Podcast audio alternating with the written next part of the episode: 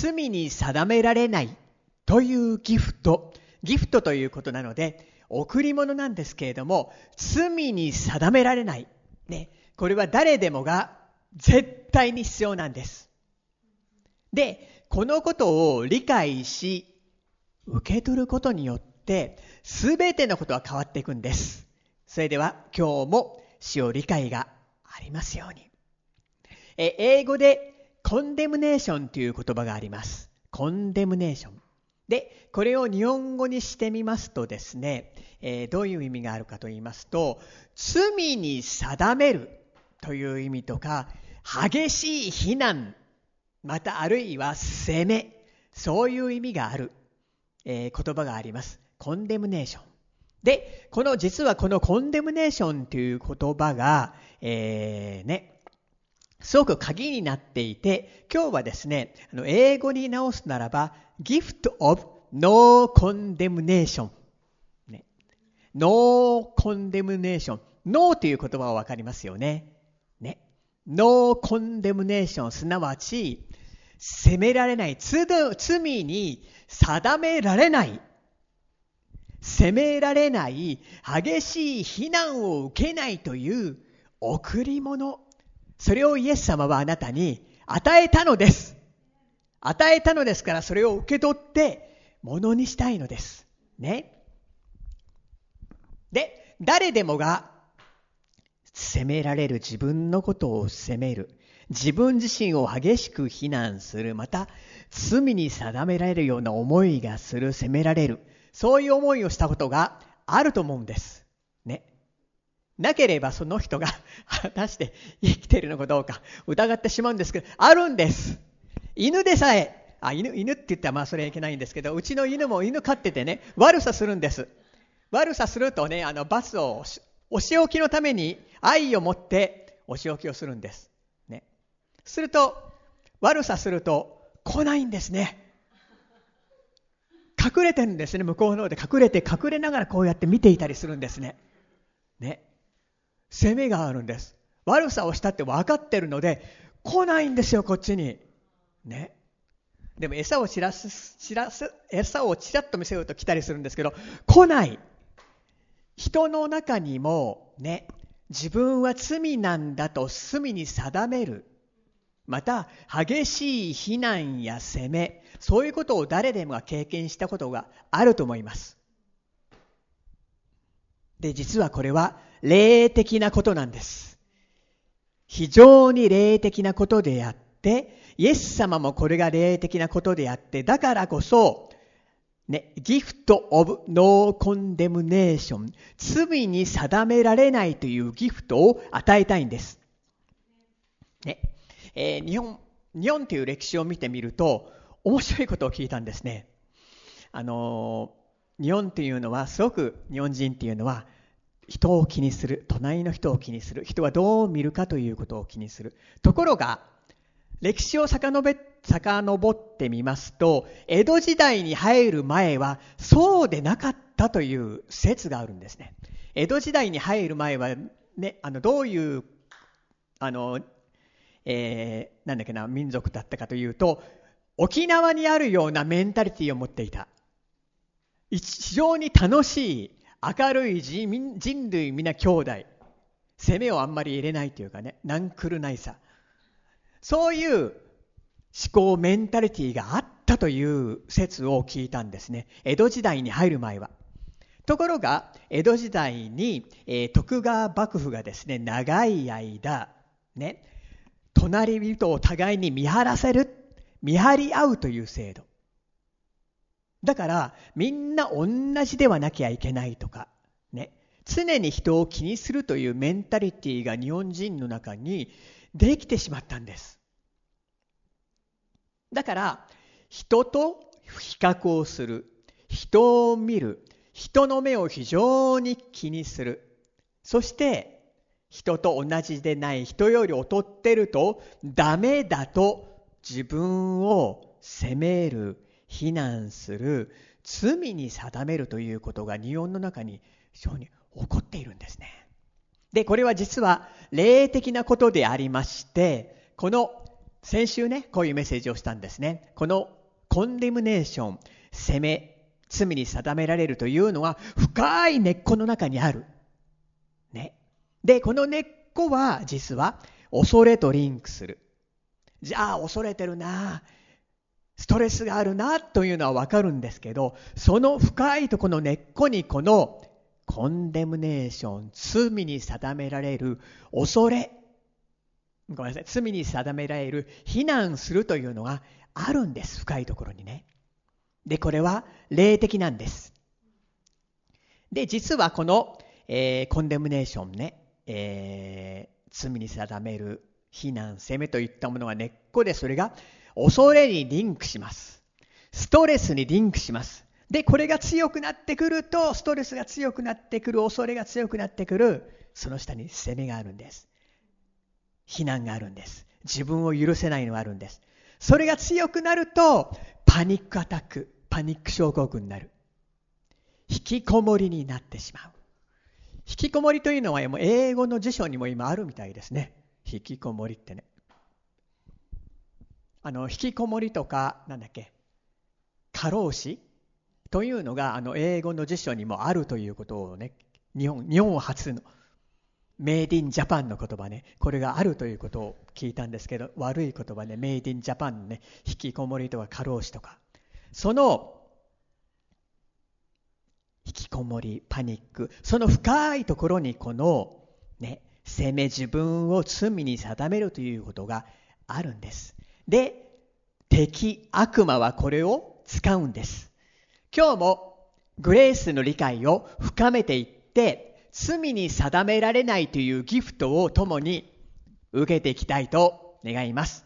イエス様を与えるのは罪に定められないというギフトなんです。ギフトなのでそれはただで受けるものなんです。えー、ヨハネの福音書1章の17節というのは立法はモーセによって与えられ、恵みと誠はイエス・キリストによって実現したからである。で、恵みと誠、誠は英語でトゥルースって書いてあります。真理です。恵みと真理はイエス・キリストによって実現した。ね、立法はモーセによってボーンと投げられた。非常に清い神様の基準であります。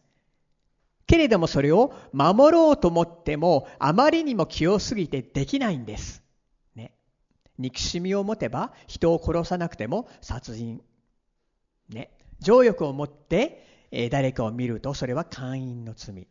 清すぎて守れないんです。しかし、恵みとこの真理誠は、イエス様がこの地に人となって現れて、イエス様は交わってくれる。人格を持って交わってくれる。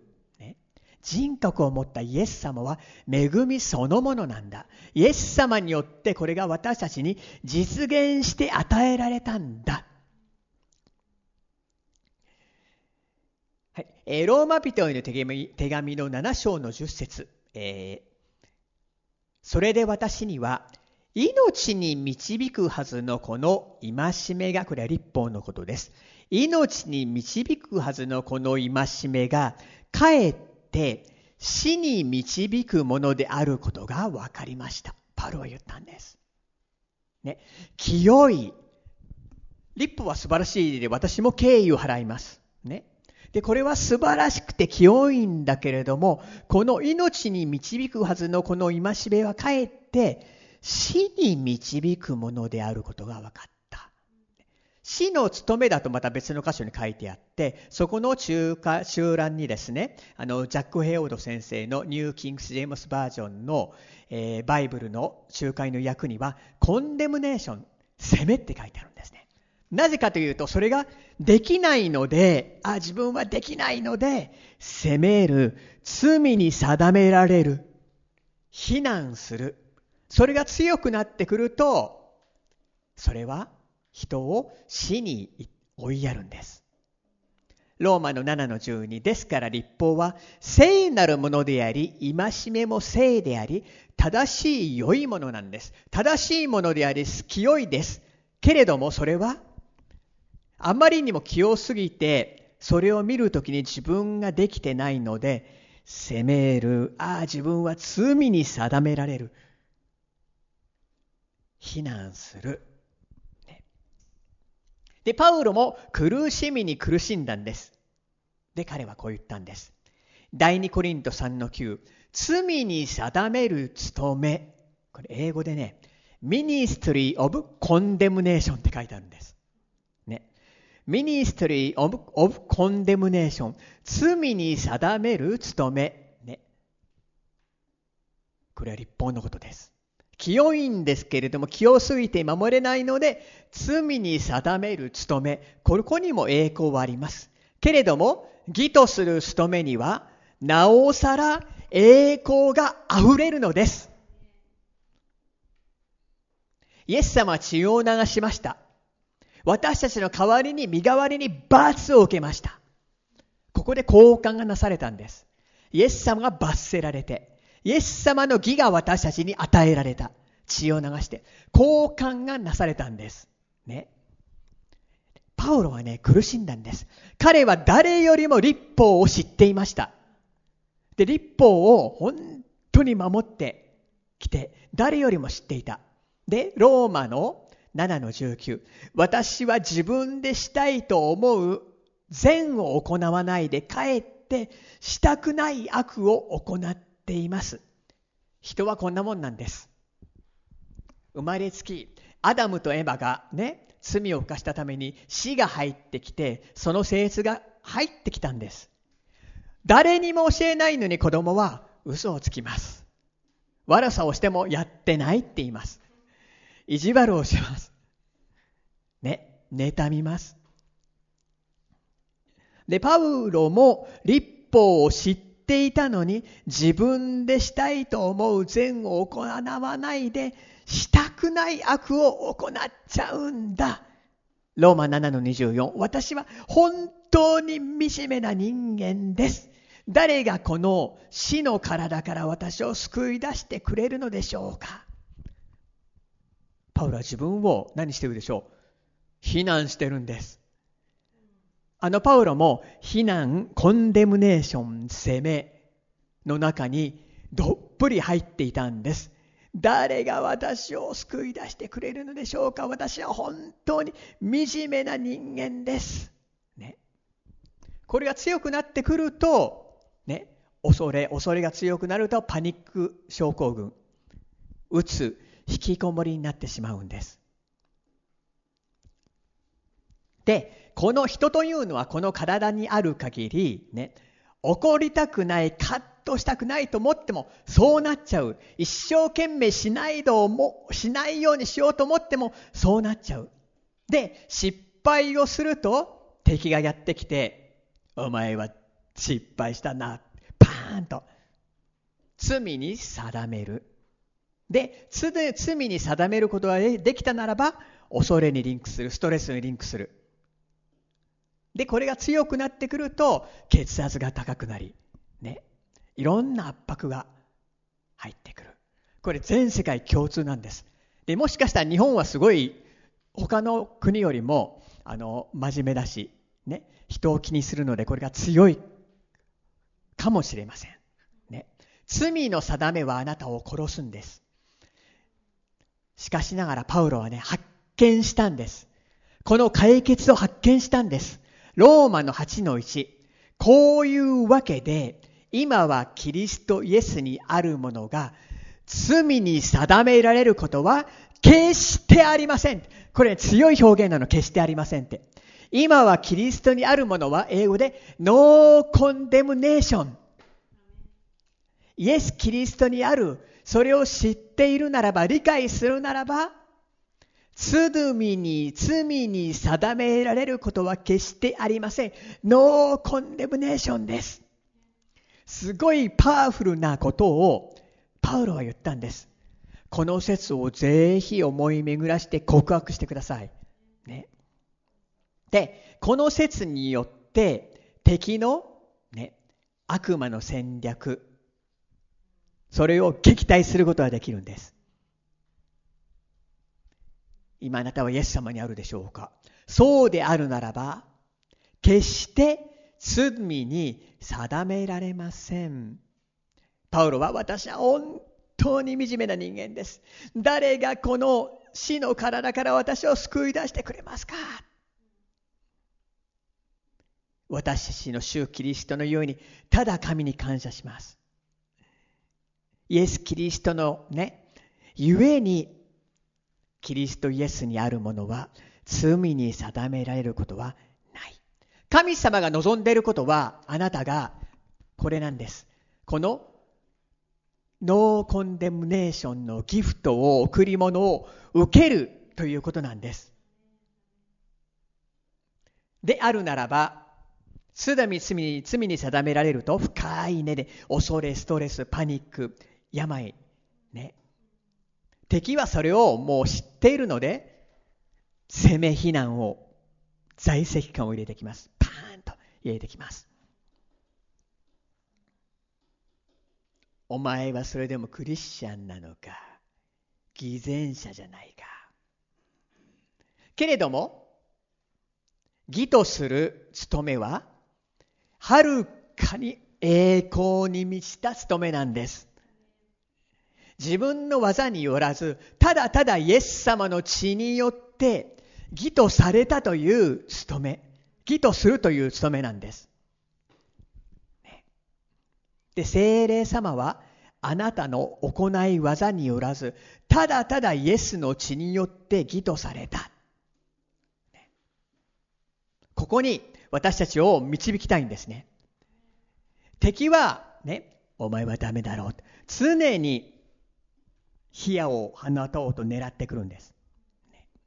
常に火矢を放とうと狙ってくるんです。ね。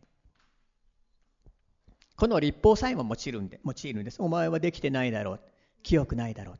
でもイエス様は私たちの行いではなくて、ただイエスの血によって義とした。その贈り物を受けたいんですね。なぜかというとね、アダムが罪を犯した時に、まず初めに何をしたかというと、神様から隠れたんです。ね、で、このコンデムネーション、非難、責め、ね。罪に定められたという意識があると、神の見前から離れようとするんです。ね、それは大きな間違いです。違うんです。これがあると、ね、神の見前から離れようとする。教会にも行きたくない。神の見前から離れようとする。だけど、イエス様が望んでるのは、ね、罪に定められないというこの贈り物をしっかり受けて、ね、感謝して主と深い交わりに入っていく。ね、大胆に私たちは神様の見舞いに出れるんです。神様は恵みに満ちていて、イエス様の血によって私たちは完全に義だということ、中に、義だということを義とされてるということを見るんですね。だから私たちは大胆にいけるんです。失敗するときに父なる神様はどう見るでしょうか？ルカの15章、有名なストーリー、宝刀息子の、えー、話があります、えー、多くの人はご存知だと思うんですけれども、あの、父親のもとに兄と弟がいました。ね、弟は父親の財産をたくさん受けて、えー、旅に出て、宝刀三昧をして。この宝刀という言葉も、なんだっけ、辞書なんかでいくと、聖書から来てるって出てくるんですってね。プロディガルって言葉ね。で、普通、宝刀って言わないんですね。うちの子供は宝刀で、なんて言わないんですね。宝刀って言ったら食べるものをなんですね、日本人ととね。で、えー、ところが彼は財産をすべて使い果たしてしまって、ね、えー、悪いことに使って使い果たして、お腹が減って減ってしょうがないのに、お父さんのもとに帰ろう。帰ろうと思った動機はストマックです。お腹が空いてしょうがないので帰ろうと思いました。動機は帰ろうと思った時点の動機はストマック胃です。え、ルカの15の20から24をお読みします。こうして彼は立ち上がって自分の父のもとに行った。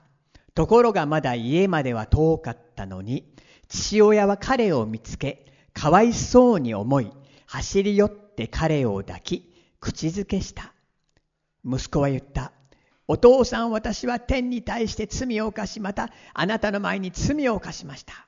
もう私はあなたの子と呼ばれる資格はありません。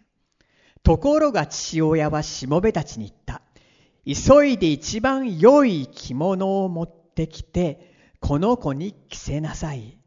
一番良い着物、義の衣なんです。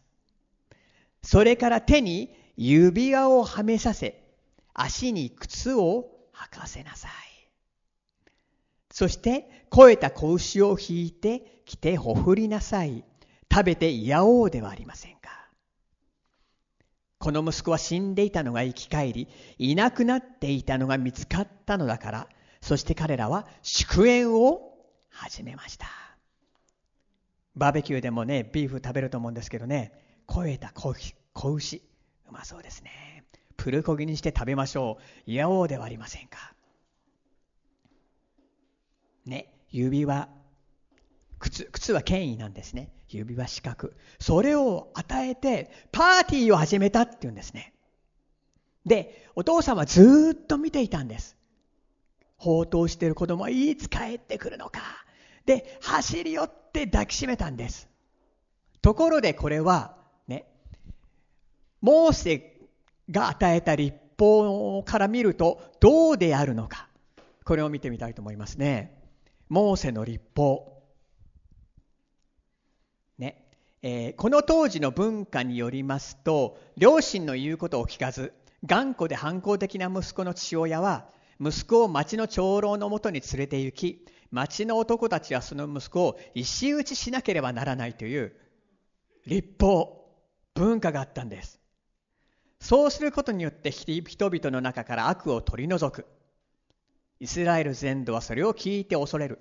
ね、読んでみますね。新明記の21の18から21、立法です。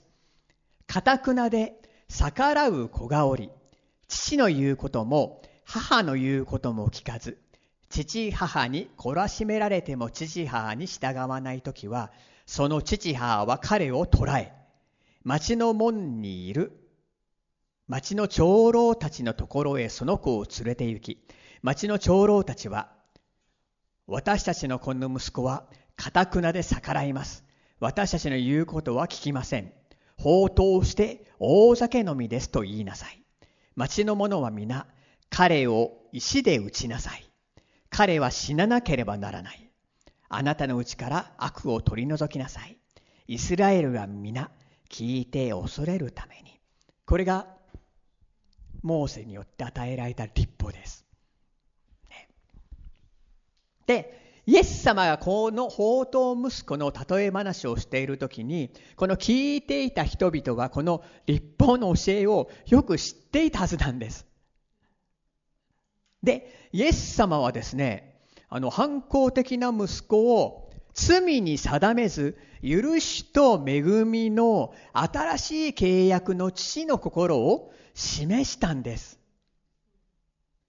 イエス様は十字架で死んで新しい契約をね、十字架で血を流して新しい契約をまだ私たちに与える前だったんですけれども、ユダヤ人は皆モーセの立法の下にあったんですけど、これから来ようとする新しい契約がどんなに素晴らしいのか、責められない罪に定められないというギフトがどんなに素晴らしいのか、その前味を味見させたんです。で、今日私たちが受けていることを彼らに見せたんです。息子は父に罪を犯しましたか？確かに犯しました。ね。遊女と関係を持ったり、もうひどい生活をしました。そして父親は息子を受け入れる受け入れる前に責めと罪に定めるということを山盛りにしたでしょうか、罰を。いいえ、しませんでした。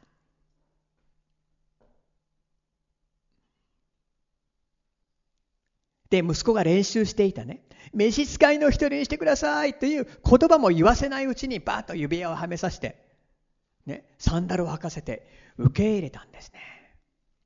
息子のしたことは褒められるもんではない。ね、しかも息子というのはお腹が空いて帰ってきたんです。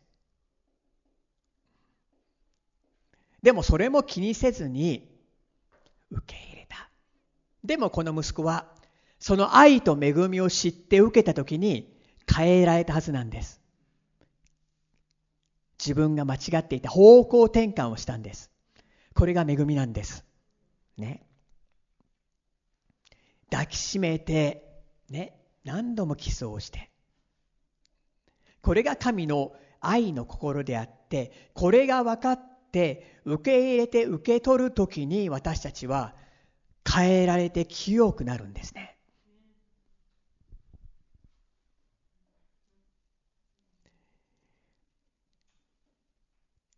ね。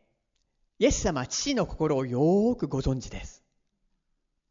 ねで、イエス様の話を聞いていて、私たちも父の心がどんなものか分かってくるんです。で、罪を犯した者への反応、それをイエス様はここで表したんです。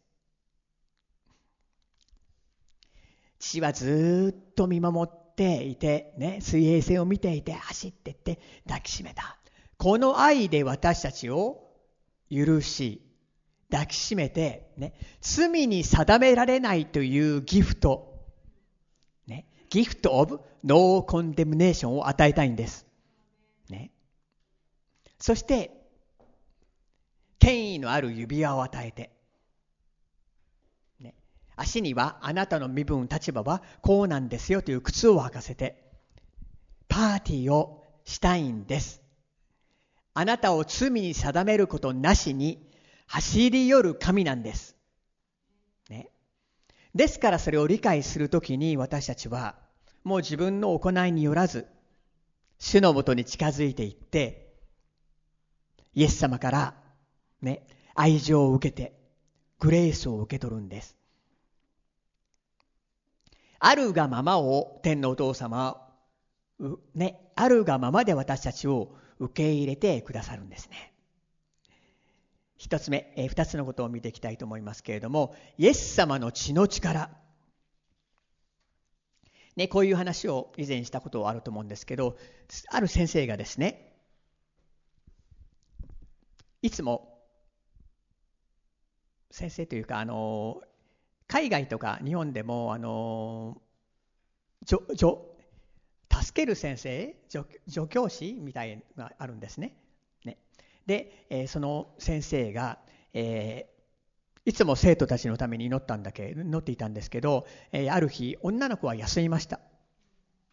うんまあそういうこともあるかなと思っていると祈りの時間にイエス様から語られたんですね。その女の子の女の子のために休んでいる休んだ女の子のために祈りなさい。イエスの血をその女の子に注ぐようにイエスの血でその女の子が覆われるように祈りなさい。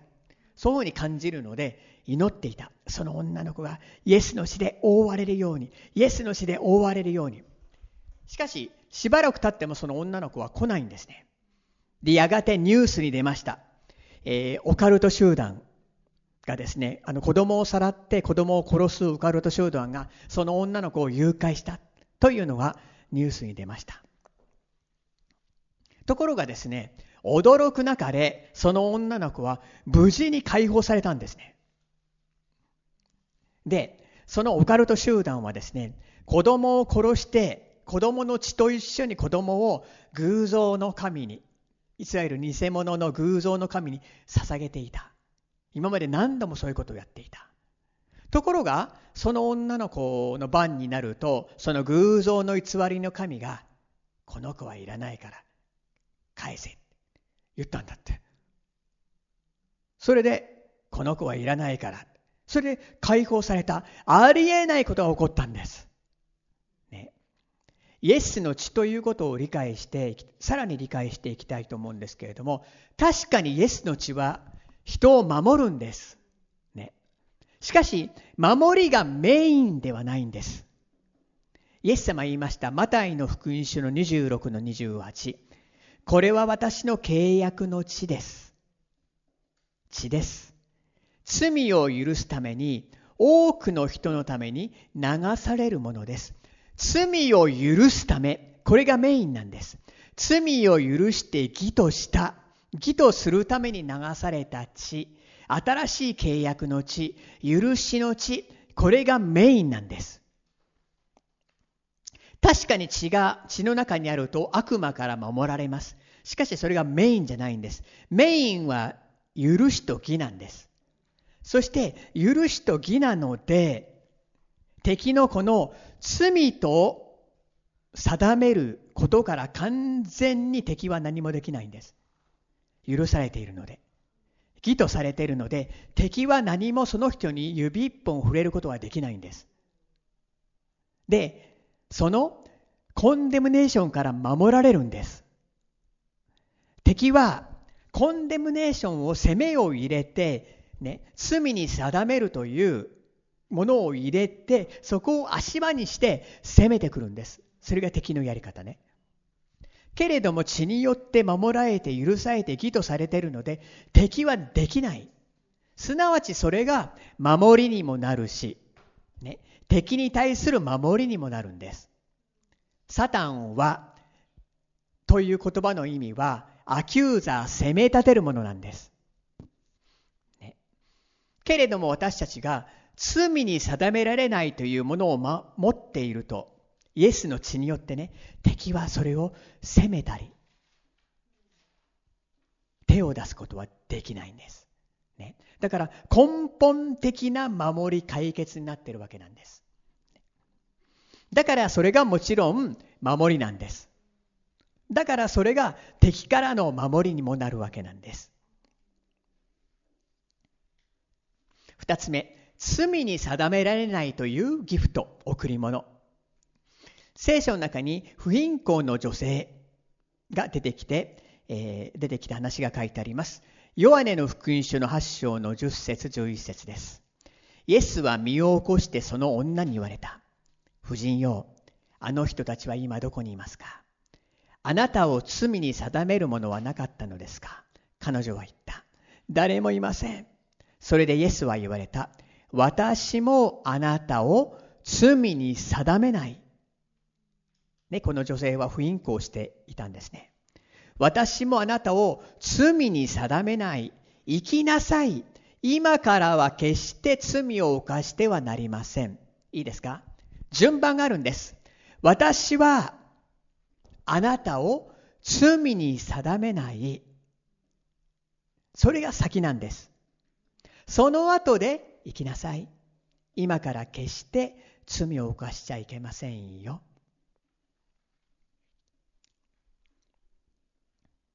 許しが先なんです。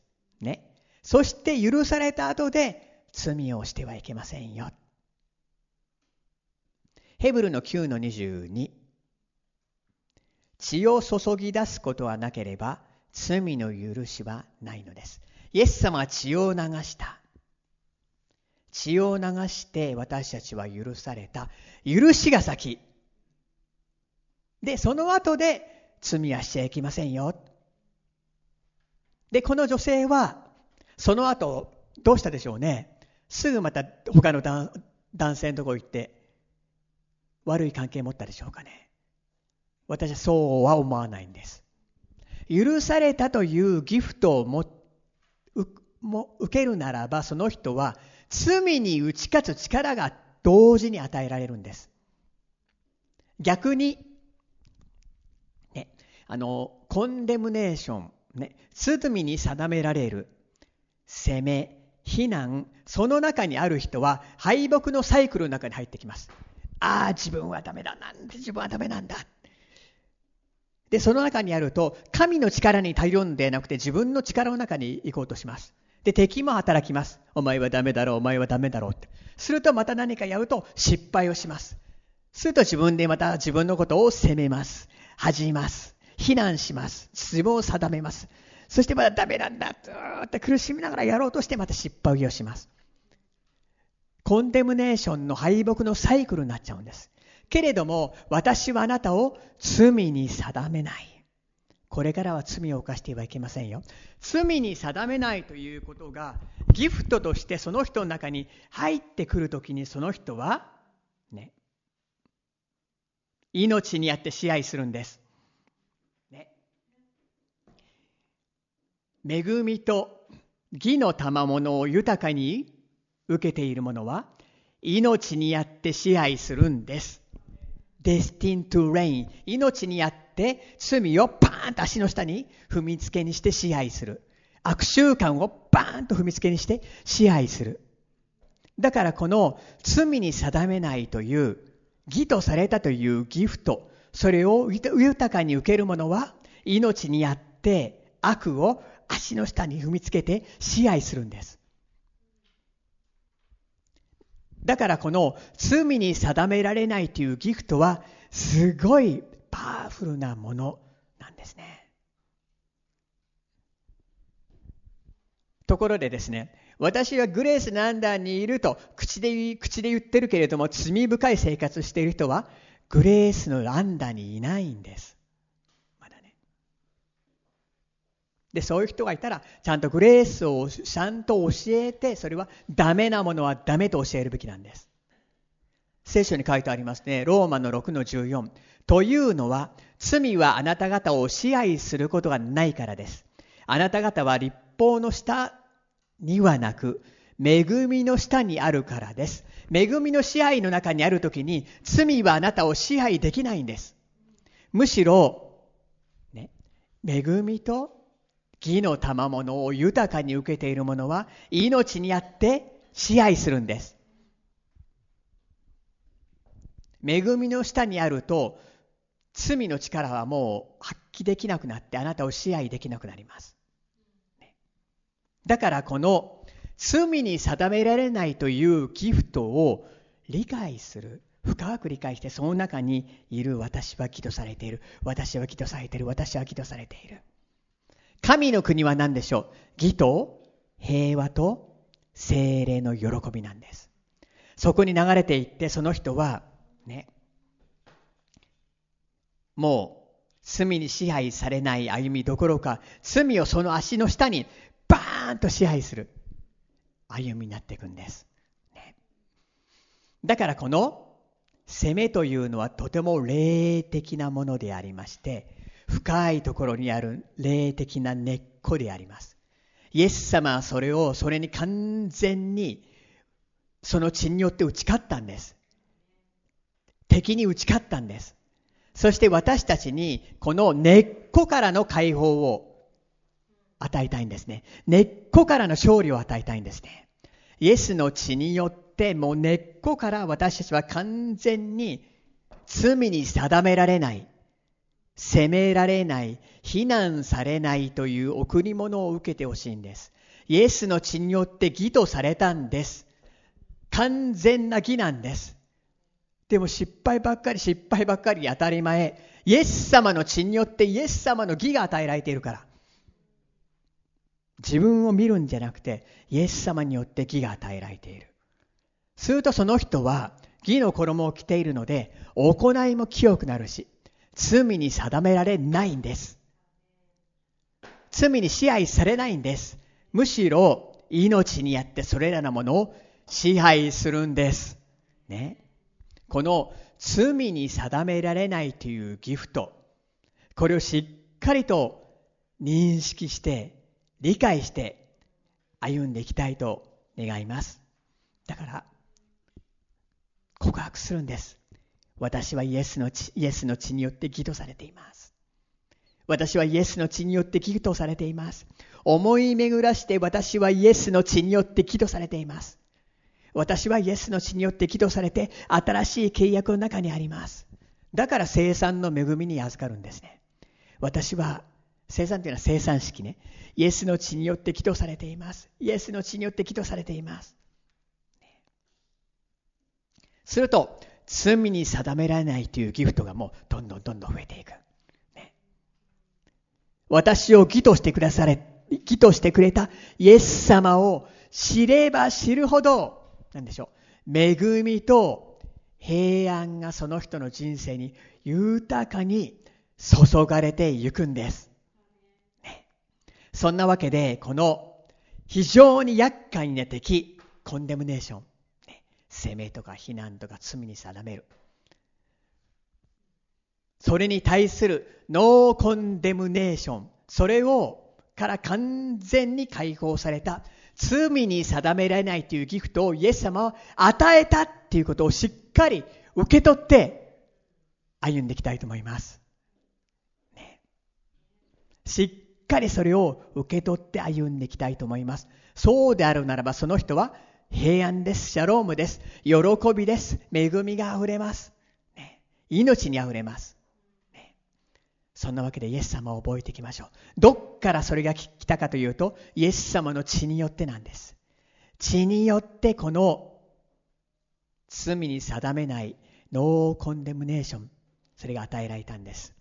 で、それをの中にあるんだったら、逆に罪を足の下に命にあって支配するんです。ローマ5の17だったと思いますけれども。ね命にあって支配する。そんな歩みを私たちはしていきたいと願います。お祈りします。イエス様感謝します。あなたの流された尊い血を感謝します。あなたの圧倒的な勝利を感謝いたします。イエス様ありがとうございます。イエス様の血によって私たちは罪に定められないギフトを受けました。感謝いたします。それを受け取ります。一人一人に受け取らさせてください。豊かにこの義とされた罪に定められないというギフトを理解させてください。掲示してください。深いとこまで理解させてください。で、その中に歩むならばその人は解放されます。そして罪に打ち勝つ力が与えられます。心から感謝します。イエス様の血を、これを今注ぎます。イエスの血を注ぎます。すべての人に、またこのネット中継を見ている人にイエスの血を注ぎます。イエスの血によってあなたは義とされました。もはや罪に定められることはありません。心から感謝します。イエス様を礼拝します。イエス様を称えます。イエス様ありがとうございます。イエス・キリストの皆によってお祈りいたします。アーメン応答のお祈りをしていきたいと思います今ものイエスの血はあなたを続けて清めています